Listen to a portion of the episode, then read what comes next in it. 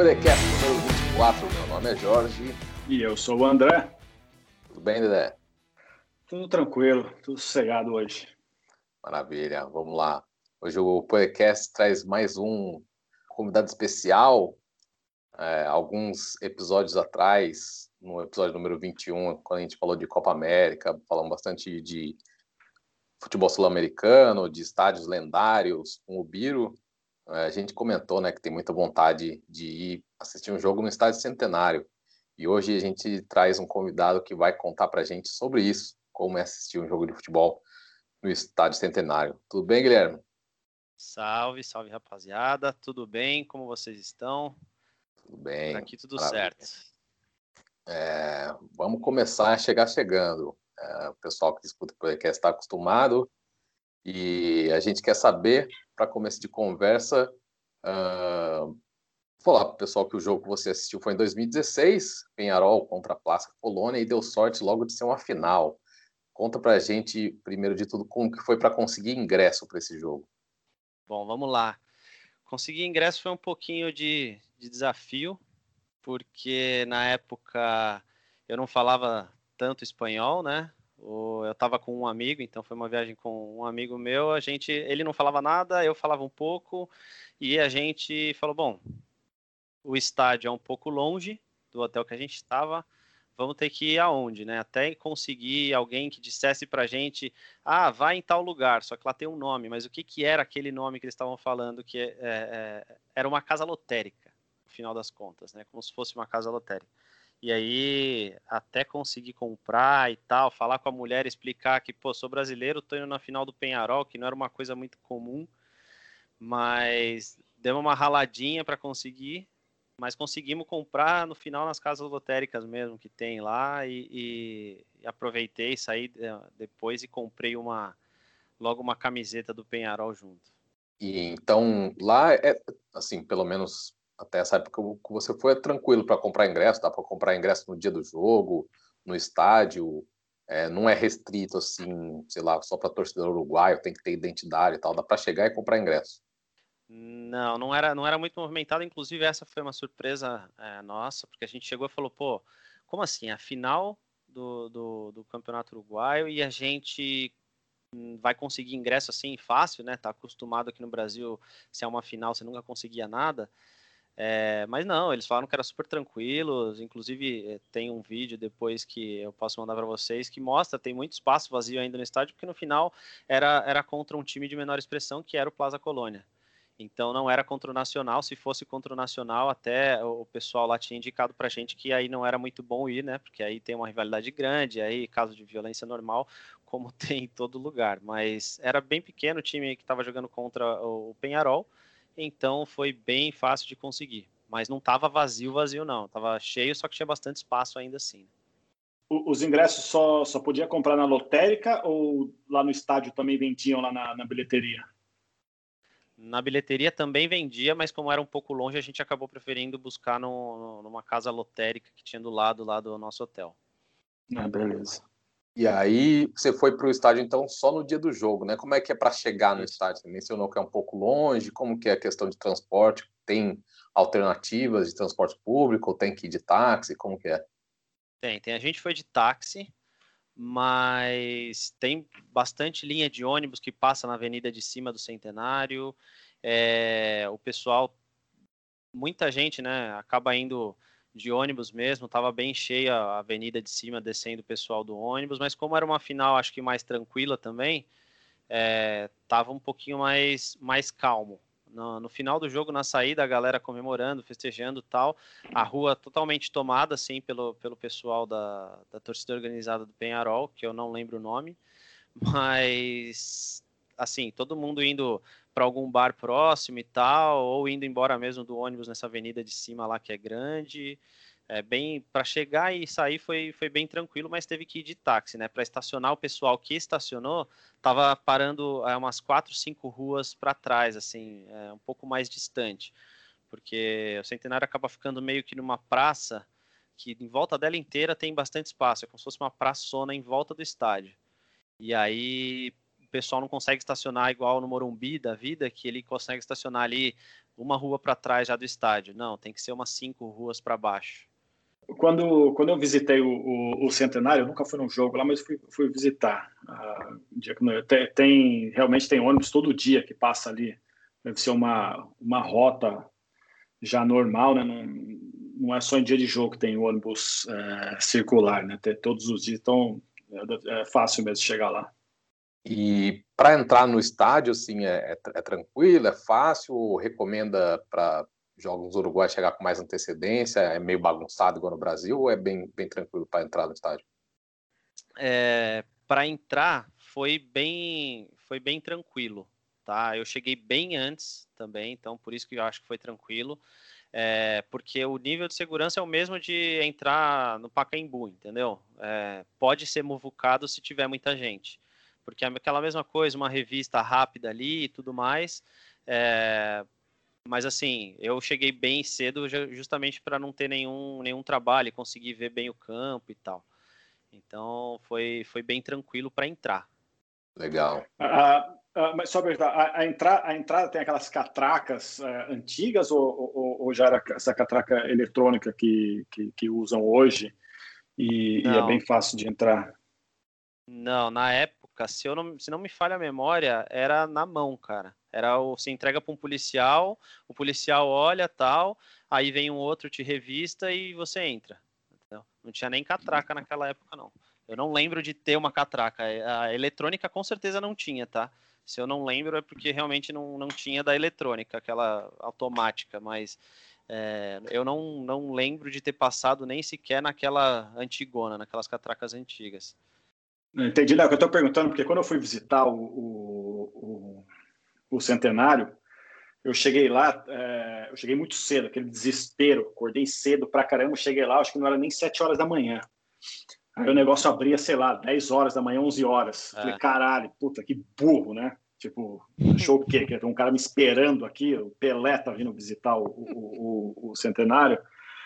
Aí o, Primeiro que eu achei velho pra caralho, muito velho. Achei, assim, eu, eu, eu, você pensa, no, eu pensava no centenário, imaginava, sei lá, um, um templo assim absurdo, tipo Wembley. Falei, os caras devem cuidar disso daqui, devem cuidar disso daqui, sei lá, tipo igual cuida da mãe, é, sabe? Assim, com todo carinho, tudo sei lá. Eu cheguei lá, um puta negócio velho, é, isso e aquilo. Daí eu falei, porra, eu, eu, preciso entrar nisso daqui, porque eu não, não vou mais voltar isso aquilo tinha um portão de madeira velho pra cacete. É. Aí eu, eu tava com meu amigo Vinão, não sei o que lá, daí a gente pegou, a gente começou a olhar, olhar lá, a gente puxou o portão, o portão abriu e a gente entrou. Daí a gente entrou, tinha uma portinha, a gente abriu, era um vestiário velho pra caralho, muito velho, muito velho. É, assim, mal cuidado, tudo. Não, acho que desde quando inauguraram em 1929, não reformaram o, o, esse vestiário, tinha um senhorzinho ali, a gente falou, pô, a gente queria dar uma olhada. Ele falou, não, não, não, pode, pode ficar à vontade aí, pode andar pelo estádio, aí não tem problema. E, então, por isso que eu perguntei como quer entrar, porque eu não vi nada lá também, tipo, dessas coisas assim, de segurança, essas, essas paradas assim. Não, então, como vocês perguntaram agora, eu fiquei meio pensativo. Eu falei, caracas, como é que era mesmo? E realmente não era, eu não lembro de ter passado nem numa catraca velha, entendeu? E o que, que aconteceu? Eu fui três dias antes, porque a gente eu, é, acabou fazendo uma viagem. Isso tudo a gente fez de carro, tá? A gente saiu daqui de São Paulo, foi de carro até Punta, e de Punta a gente foi para Montevidéu. E, cara, a primeira coisa que a gente quis fazer quando a gente chegou em Montevidéu era ir no Centenário. Então, assim, meu primeiro dia de Montevidéu, eu fui pro Centenário. Sem jogo, sem nada. E eu entrei e eu tive exatamente a mesma sensação que você.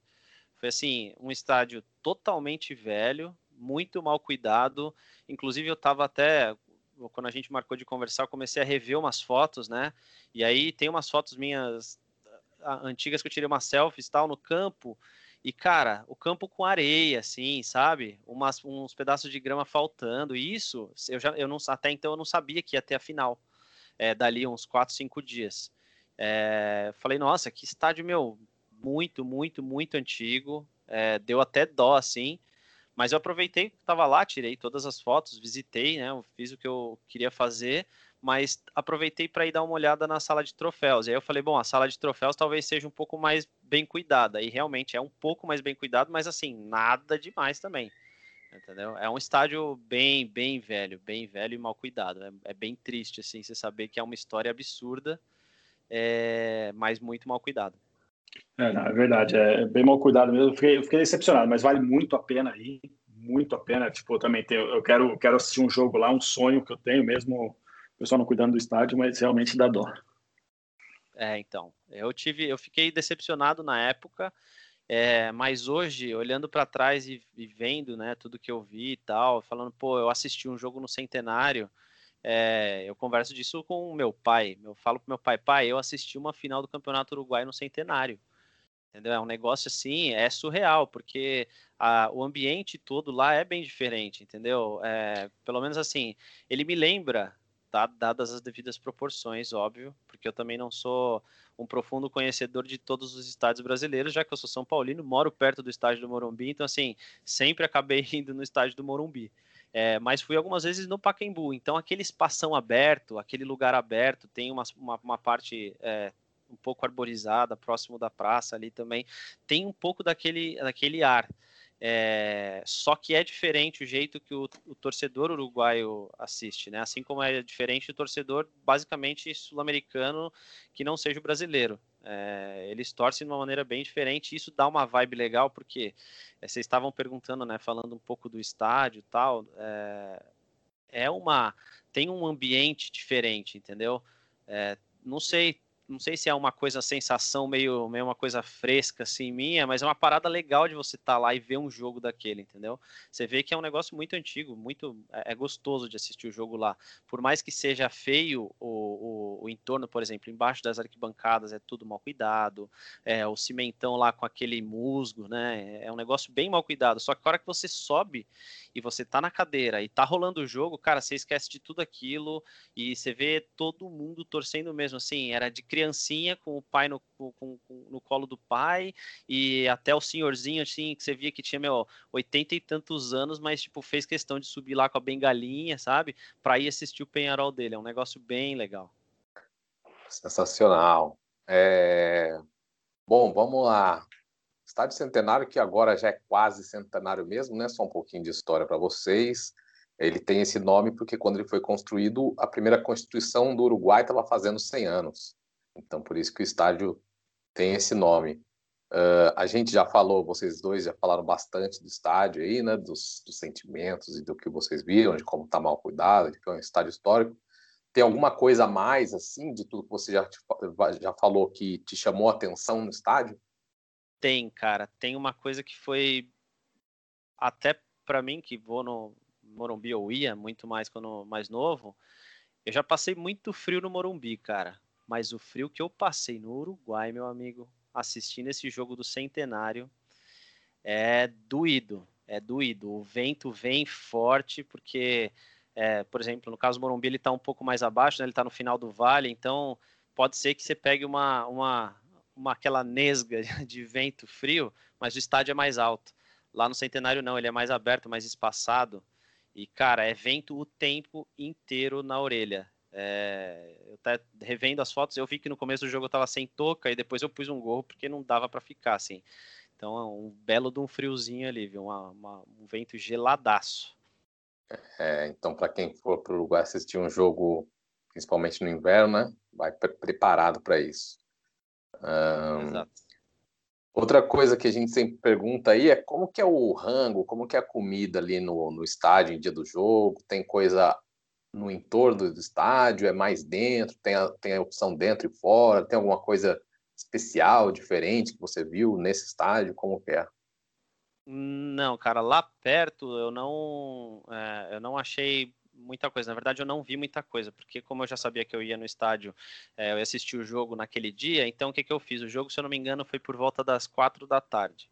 Então eu já almocei antes, almocei bem, né?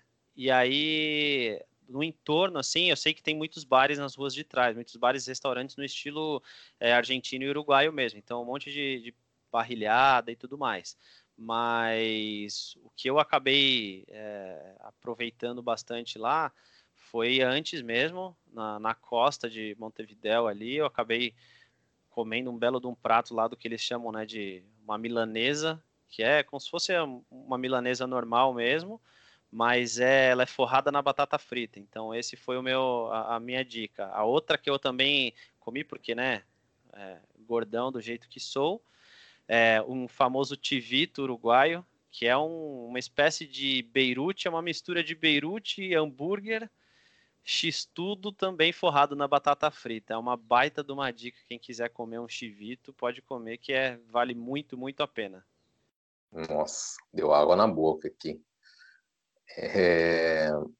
E você começou a falar um pouquinho da torcida ali, né? Conta mais Isso. pra gente como é que é a torcida. Você viu mais a, a, você viu a do Penharol, né? Não viu a torcida do Nacional, mas a torcida uruguaia é tudo aquilo que a gente vê pela televisão ali mesmo, que os caras torcem o jogo inteiro. É. É... Conta pra gente da torcida do Penharol. Olha, surpresas foram desse jogo foram, na verdade, foram três, tá? A primeira delas é a torcida, definitivamente. A torcida uruguaia é um negócio assim, cara, que, por exemplo, eu sou São Paulino, esse meu amigo, ele é corintiano. E ambos, assim, pô, a gente gosta, gostava muito mais, né? Mas, pô, adora futebol, assistir futebol.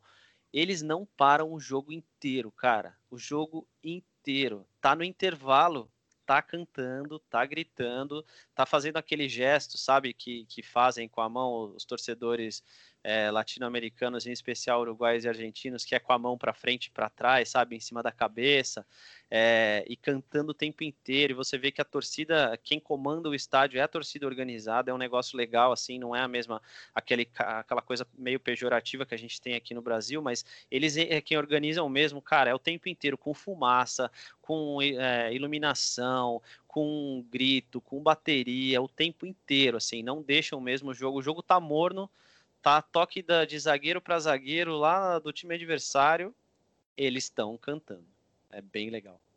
Depois no, no Brasil que tiraram a, a, a bateria e, a, e, as bandeiras, ficou, ficou uma porcaria, né? E no ah, estádio no Brasil. Tem, é, é, ainda é legal, tem, tem umas músicas diferentes agora, tem umas músicas mais legais, não só música que é, vou dar porrada, eu vou, sei lá, é, é, é juiz ladrão, sei lá o quê. Tem umas músicas bem legais agora, mas a, a bateria e a bandeira fazia muita diferença na, na, hora de torcer, era muito legal, era muito mais legal.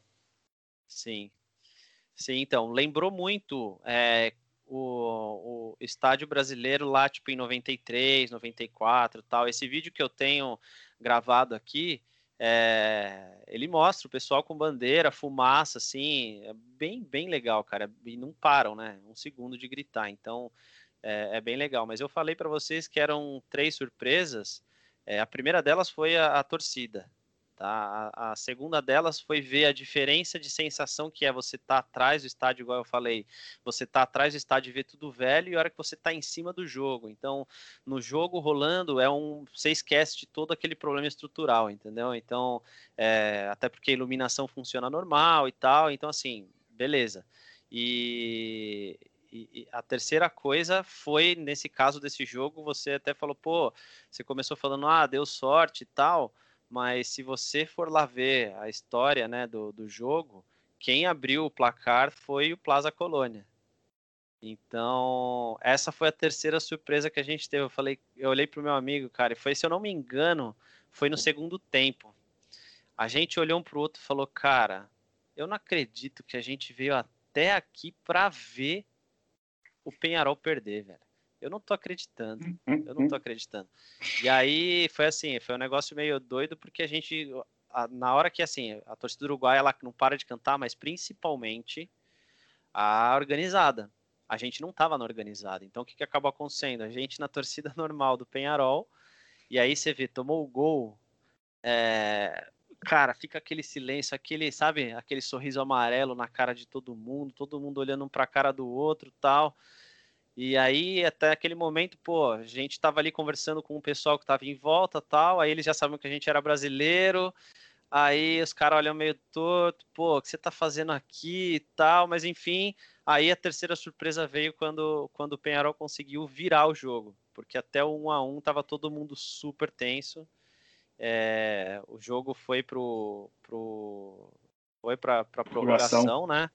Então a gente inesquecível a sensação de saber que que foi fez o gol no, no final ali para conseguir é, ir para prorrogação. E a prorrogação você tá junto com os caras. Você vê, meu, a criancinha gritando, igual eu falei, o senhorzinho gritando, a emoção deles é bem legal. Então a terceira surpresa foi essa, a virada do Penharol é, no, no, último jogo, na última final deles que eles fizeram no Centenário. Né? Coisa linda. E aí, quando virou, quando fizeram o, o gol ali, ficou todo mundo amigo, abraçaram os uruguaios, comemoraram o título junto, ou acabou o jogo, vamos embora? Não, que nada, que nada.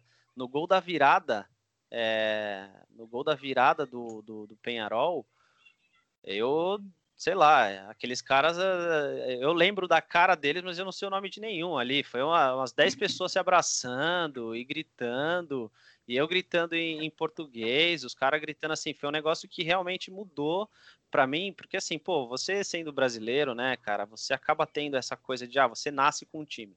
Eu sou São Paulino por causa dos meus pais, meu amigo era corintiano por causa dos pais dele, então normal. Mas eu realmente hoje eu gosto do Penharol por conta daquilo, entendeu? Marcou nesse ponto de falar, cara, eu abracei os caras ali, se abraça, comemora, os caras vêm, um cara da, da, da, da, fileira de trás vem e te dá quase um mata-leão, entendeu? E você tá lá, é isso aí, me dá um mata-leão, estamos comemorando e tal. Então tem dessas coisas. E a virada foi isso, né? É, foi, foi super, super legal pela história, por tudo que estava lá e pela virada que, que é, é, foi o mais emocionante mesmo. É aquela, aquela energia, aquela comunhão, né, de estar no estádio, o estádio conquista, não tem, para quem gosta é, de estádio de futebol e vai, não tem, não tem coisa igual, né? É, é difícil explicar para quem não entende. É, enfim. Porra, é, não. Na hora que saiu um gol, pelo amor de Deus, eu lembro um jogo que eu fui São Paulo e Boca, são Paulo e Boca Juniors, era, se não me engano, final da Recopa, eu acho, alguma coisa assim. Porra, tava eu e o Rhodes. Aí o, aquele jogo tenso do caralho, não sei o que lá, aí o São Paulo começou a chegar perto do gol, começou a chegar perto do gol, eu grudei na. Porque no, no Morumbi, igual é frio pra caramba.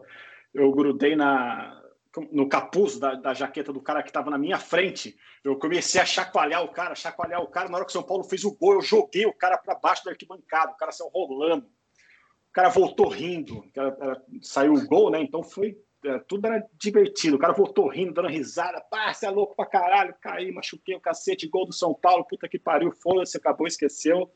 É. Não falou nada. Na hora do gol é demais, sensacional. É, não, a sensação de gol, assim, é, é um negócio sempre é muito louco. E esse em especial foi, foi bem legal por estar junto de realmente pessoas que você não conhece, né? Assim, sei lá, você tá no estádio brasileiro, você abraça seu, o cara ali do lado, você fala, pô, você, você xinga o cara, você xinga o juiz, tá todo mundo entendendo, sabe? Agora você vira lá para um cara e começa a gritar, chupa filha da puta, é gol, caralho, vai tomar no cu. O que, que o Uruguai vai entender disso? Nada, entendeu? Só que o cara tá empolgadaço junto com você, não tá nem aí, vai te abraçar e vai gritar, porque é, isso aí é futebol, né? Isso é o legal do futebol. Sensacional. E, e esse jogo foi ainda mais especial, né? Porque foi a, a última final que o Penharol ia jogar ali no, no, Centenário, com certeza, né? Não foi isso? Foi, foi. É, pelo menos a gente pegando o táxi, o taxista falou, cara, se eu não tivesse que trabalhar, eu ia com vocês e não sei o quê mas eu tenho que trabalhar e tal, tal, tal, não vai dar, porque esse vai ser o jogo que eles vão, vão ganhar, vão ganhar certeza no, no centenário, depois eles vão jogar no Campeão del Siglo, que é o estádio novo deles, né? É, é um estádio bem mais moderno, tal. Queria ir lá também, porque é um estádio muito mais parecido com uma arena. Depois, quem puder, procura aí. É, Campeão del Siglo é o, o nome do estádio é, do Penharol. É muito, muito, parece, né? Muito bonito. Então, é, é tinha toda aquela, aquela energia de, putz, um time que historicamente só jogou final ali, é, jogar a última e tudo mais, tinha toda uma, uma áurea interessante naquele jogo. Eu, eu não entendo essas coisas, tipo, o, o, Centenário é um puto estádio histórico, estádio da primeira final da Copa do Mundo, uh, onde jogaram ali os maiores jogadores da história do futebol. Aí o, o Penharol vai construir um estádio novo.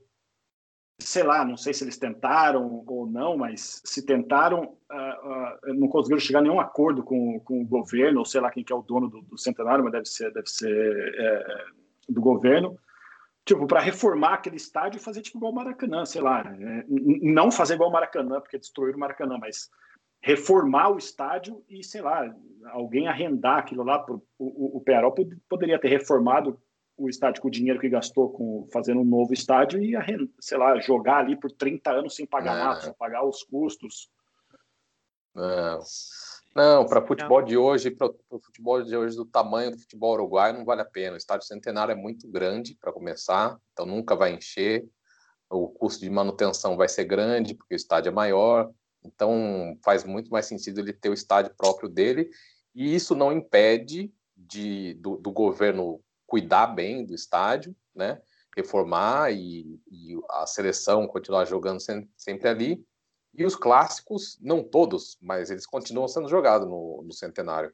É, eu assisti, acho que ano passado, um, um e Nacional que foi final e, foi no Centenário. Então ainda tem jogos lá, mas é, pensando na administração, economicamente, no que, que, é o clube, no que é futebol uruguaio, média de público, não faz sentido é, colocar toda essa grana no Centenário para ficar jogando sempre ali. Sim.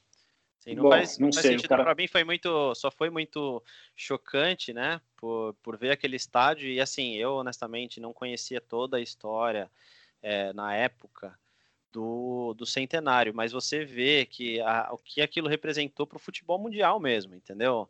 É, o que aquilo foi foi casa ali de, de Copa do Mundo. Então, assim, é um negócio muito absurdo, sabe? É, você saber que, sei lá, um Real Madrid jogou lá, sabe? Umas coisas assim grandes é, já aconteceram e o estádio tá daquele, daquele estado. Acho que esse foi o meu, meu maior choque, né? Então isso que é, que é legal. Hoje você vê futebol, tal, você pensa em toda essa modernidade que tem de estádio e tudo mais, mas assim, você saber que o começo da história, quase 100 anos atrás, foi escrita ali, é, é muito, muito triste ver como tá mas é, é, rico saber que a história é muito, muito, muito rica ali também. Sim, mas é, só voltando ao assunto do, do, Jorge, que ele falou que não vale a pena, por causa que né, a torcida, eu até concordo com isso aí, só que pensando ao longo dos anos, se os caras não reformaram o estádio, nem quando jogava lá frequentemente, imagina agora que joga, igual você falou, os clássicos jogam lá, mas quantos clássicos tem? Quatro, cinco, seis por ano? Final de Copa Uruguai tem duas por ano? um jogo mais importante tem da seleção uruguaia tem 10, 12 por ano. Se jogava lá, sei lá, 80 jogos lá, porque o Nacional às vezes jogava lá também, e ninguém fez porra nenhuma, imagina jogando 15 jogos por ano, que lá vai cair qualquer dia. É, enfim. O Centenário tem que, se quiserem fazer alguma coisa, tem que deixar ele igual o Wembley, jogar o final das Copas, etc e tal, e, e cuidar bem, cuidar bem dele. Não precisa derrubar, uhum. mas, enfim, quem sabe, né? É, a gente sabe que é difícil na América do Sul, o pessoal é, cuida muito pouco do futebol, não tem essa, esse entendimento de que o futebol faz parte da identidade do, pari, do país, identidade cultural e tal, que tem que ser melhor cuidado, mas enfim, quem sabe os uruguaios tomam é, melhor conta do centenário daqui para frente, vamos ver. Torcer para que ele esteja sempre por ali, que um dia, muito em breve, ainda pretendo é, repetir essa viagem sua e assistir um jogo lá dentro do Centenário. Uh, você falou de, de, Real Madrid agora há pouco e eu lembrei que o Valverde, que agora está no Real Madrid, jogou essa partida contra o Plaza Colônia, essa final ele estava lá. E além dele, de jogadores que o pessoal vai reconhecer de nome, o, Forlan, né, quase acabando, acabando a carreira, e o Nandes, também jogador da, da seleção uruguaia, que hoje está no Cagliari. Já dava para ver alguma coisa de especial no Valverde, nada demais, ou algum outro, alguma coisa especial que você lembra é, de algum jogador específico, ou foi aquela, aquele nervosismo de final que você nem lembra direito como é que foi o jogo? Não, eu honestamente lembro pouco da, da, de cada participação. O único que eu tinha mesmo em mente, que eu estava prestando bastante atenção, era o Forlan, né? Por, porque eu sempre gostei do Forlan, acho um, um cara é, bem diferenciado, como ele mesmo teve na carreira dele muita diferença aí, teve muita representatividade em vários clubes grandes, mas na, naquela época o Valverde ainda não aparecia tanto. É, mais óbvio, um, um, jogo desse tamanho a gente acabou nem prestando muita atenção, eu só queria ter um gol do Forlan. No final, não teve, mas mas assim, era a única coisa mesmo que eu estava prestando mais atenção era o Forlan, porque ele também destacava, né? Eu, do alto da minha miopia, o único que eu conseguia ver era, com aquele, era aquela cabeleira correndo no campo e ele também destaca que ele é bem alto, então se você via aquela cabeleira gigante andando no campo, você sabia que era o Forlan e só ficava de olho nele. Legal. Bom, uh, como é que é assim? Tem, tem loja do Penharol ou loja que dá para comprar coisa da seleção uruguaia que fica aberta em dia do jogo ou só aquelas barraquinhas se você quiser comprar um gorro, um cachecol, alguma coisa? Como é que é para o torcedor que vai num jogo e quer levar uma lembrancinha para casa? Mesmo esquema de, de, de, estádio brasileiro aqui, pelo menos as últimas vezes que eu fui. Barraquinha, cara. Você só tem barraquinha, não tem loja, não tem nada oficial. É, tem só as barraquinhas vendendo, foi onde eu comprei meu cachecol, inclusive. E a camiseta eu acabei comprando próximo da, da casa lotérica que eu tinha falado, num estilo uma Decathlon aqui, sabe? Então, nessas lojas mesmo grandes assim, mas no estádio mesmo não tem nada oficial, além das barraquinhas que vendem todos os acessórios para o time. Beleza. E acredito que no dia do jogo, né, não dá para fazer o tour para visitar o estádio, é, mas além do estádio, algo que você recomenda ou mais alguma dica que você tem para o pessoal ali sobre o Uruguai, não só Montevideo em geral? Olha, é... a princípio eu gostei bastante do Uruguai, é um lugar incrível. Então, além de futebol, além dessa, desse momento histórico ali, a comida é extremamente boa. É, assim, você consegue comprar, é, comer aquelas parrilhadas no melhor estilo deles, tudo ali num, numa grelha única, cara, de tudo, cordeiro, tudo, absolutamente tudo, a famosa morcilha deles, né? Então, comida é um destaque, é, como sempre ali. É, além disso, as paisagens são bem diferentes do que a gente costuma ter aqui aqui no Brasil, né? Uma coisa um pouco mais, uh, como eu posso dizer, você sabe que ali tem muito porto e tal, tem uma, uma, uma região uh, feita para isso, mas ainda assim tem um ar ali de, de praia, uma coisa um pouco mais gostosa, um ambiente mais, mais tranquilo. Então, você chegar lá no, Uruguai e não comer uma parrilhada, não tomar uma cerveja uruguaia que tem várias, uh, e não sentir aquele friozinho é porque você não foi não foi direito para o Uruguai. Um outro destaque legal isso é de Montevideo, falando de Punta. Punta é um lugar extremamente turístico, então assim tem toda aquela pompa turística, mas além disso é, um, é uma vista também bem uh, bem legal. Eu confesso que na, naquela época eu não tinha nem ideia que poderia ter uma sensação ou uma ideia de uma visão tão bonita, é, estando numa, numa América do Sul, num país tão pequeno, é, como, por exemplo, você vê um pôr do sol em Punta del Este, com o sol se pondo entre os prédios, é um negócio bem legal, sim. Então, são, são alguns dos, dos destaques que eu dou para o Uruguai, além de, óbvio, é, como eu falei, a alimentação realmente, a comida deles, vinho, cerveja, é tudo. Pode ser do, a menor marca possível do Uruguai, vai ser gostosa, vai ser boa, tanto a cerveja quanto um vinho deles. Maravilhoso. Do rival do Penharol, do Colônia, tem alguma coisa para falar? Olha, não do time, mas da cidade. Eu conheci a cidade de Colônia. É uma cidade extremamente aconchegante, extremamente pequenininha, com umas ruas assim num estilo meio, meio europeu mais antigo.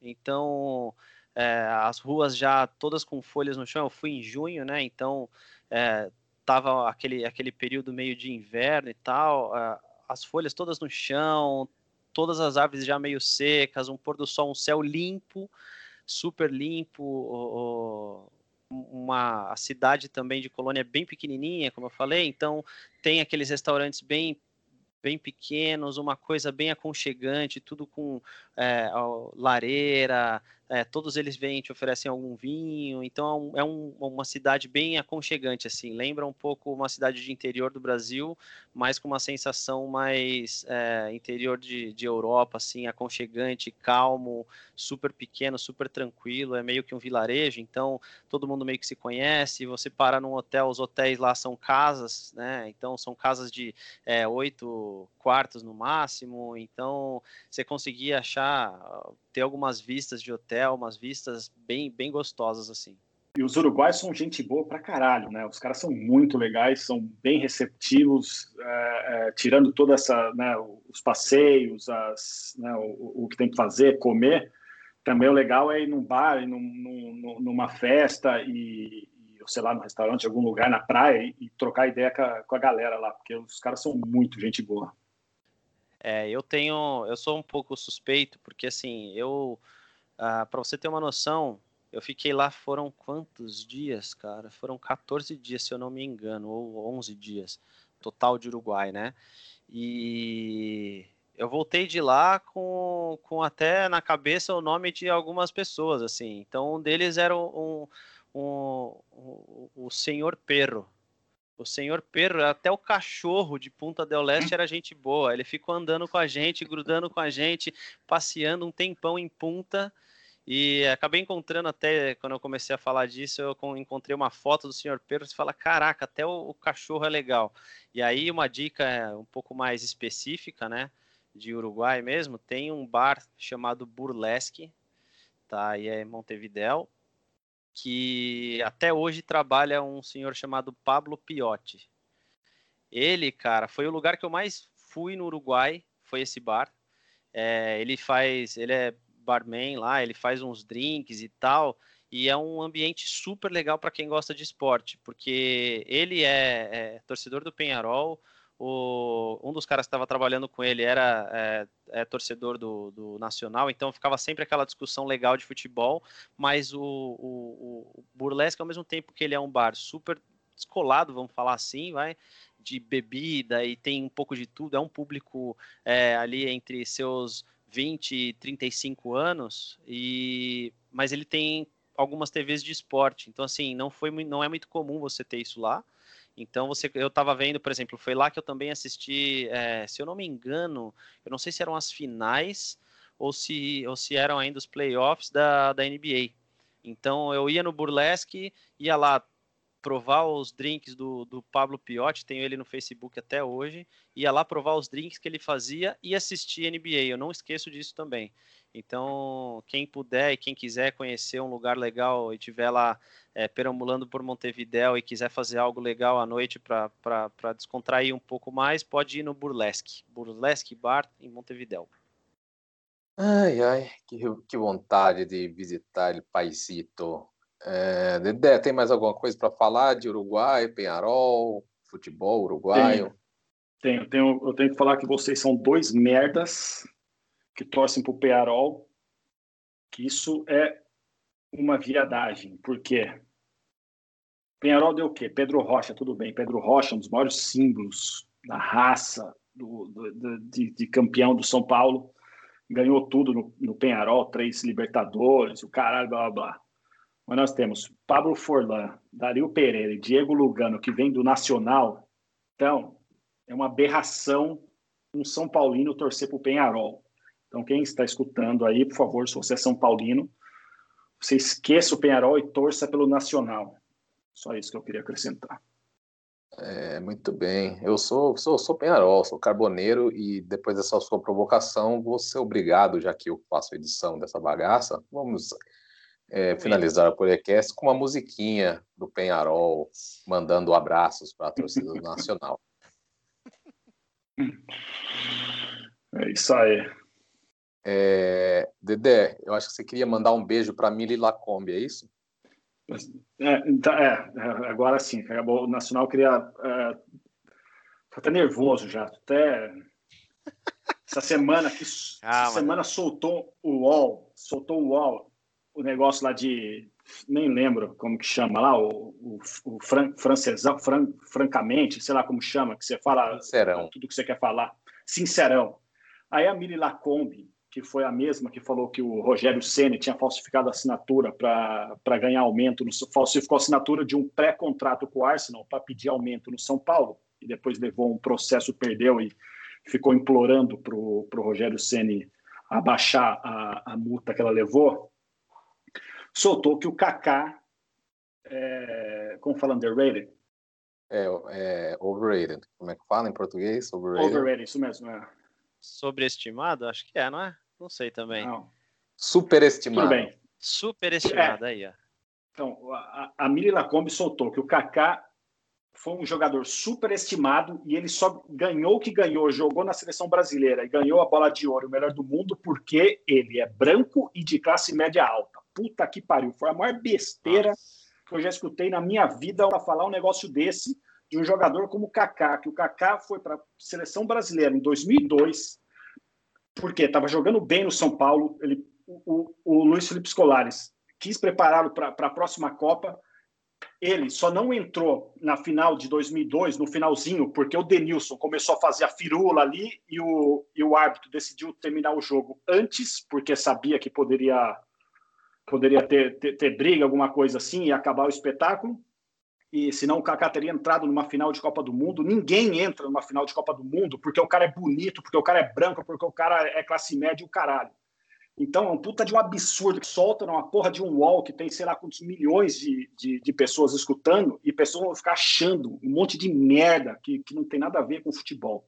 Pode ter jogador que tá lá porque o cara, sei lá, é isso, mas não porque o cara é branco, porque o cara é, é, é, é rico ou, ou, ou, nada. Então, é só essa revolta que fala uma merda dessa, que criança que está escutando isso e fica aprendendo essas coisas. Não tem nada a ver isso daí. Então, por favor, quem escutou uma besteira desse, desse nível que essa mulher soltou, o Kaká jogou fino da bola, jogou fino da bola até 2008. Depois, tudo bem, caiu, teve queda, não jogou mais, no Real Madrid ficou mais na reserva do que jogou, teve problemas no, no, na perna lá, que eu não lembro agora, uh, quadril, alguma coisa quadril, assim. No quadril. Mais, no quadril não conseguia mais dar as arrancadas dele, tudo assim, mas foi por, foi por causa de um problema e não porque ele, ele, ele era superestimado. O Kaká jogou muita bola, muita bola, e mereceu em 2007 receber a bola de ouro e o melhor do mundo.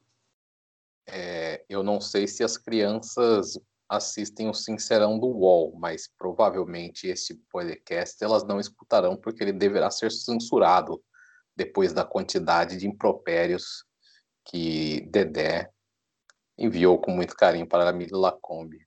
Além da Mila como você quer mandar um beijo para mais alguém? Um abraço? É, mandar um beijo para o Ricardo aí, que segue a gente aí no, no, no podcast. Um abraço para todo mundo aí do, do Uruguai aí, que galera, gente boa para caralho, e entende de futebol e sabe é, é, como, como tratar ídolos. Muito bem. Guilherme, alguma consideração final? Se não, Fica à vontade, quiser mandar um abraço, um beijo para alguém, o podcast é seu. Opa, que isso. Que liberdade, que lindo. Não, só dizer que, olha, realmente Uruguai vale a pena conhecer, por futebol ou não, mas por futebol é ainda mais especial por tudo que ele representa, por tudo que ele foi e por tudo que ele é. Então, acho que é interessante conhecer e visitar.